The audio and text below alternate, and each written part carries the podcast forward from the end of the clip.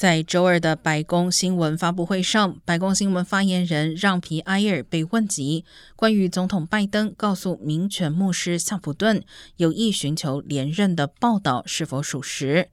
对此，让皮埃尔表示，总统本人说过确实有意竞选连任，但他不能对二零二四年的选举发表太多意见，因为哈奇法案禁止行政部门工作人员参与政治竞选方面的活动。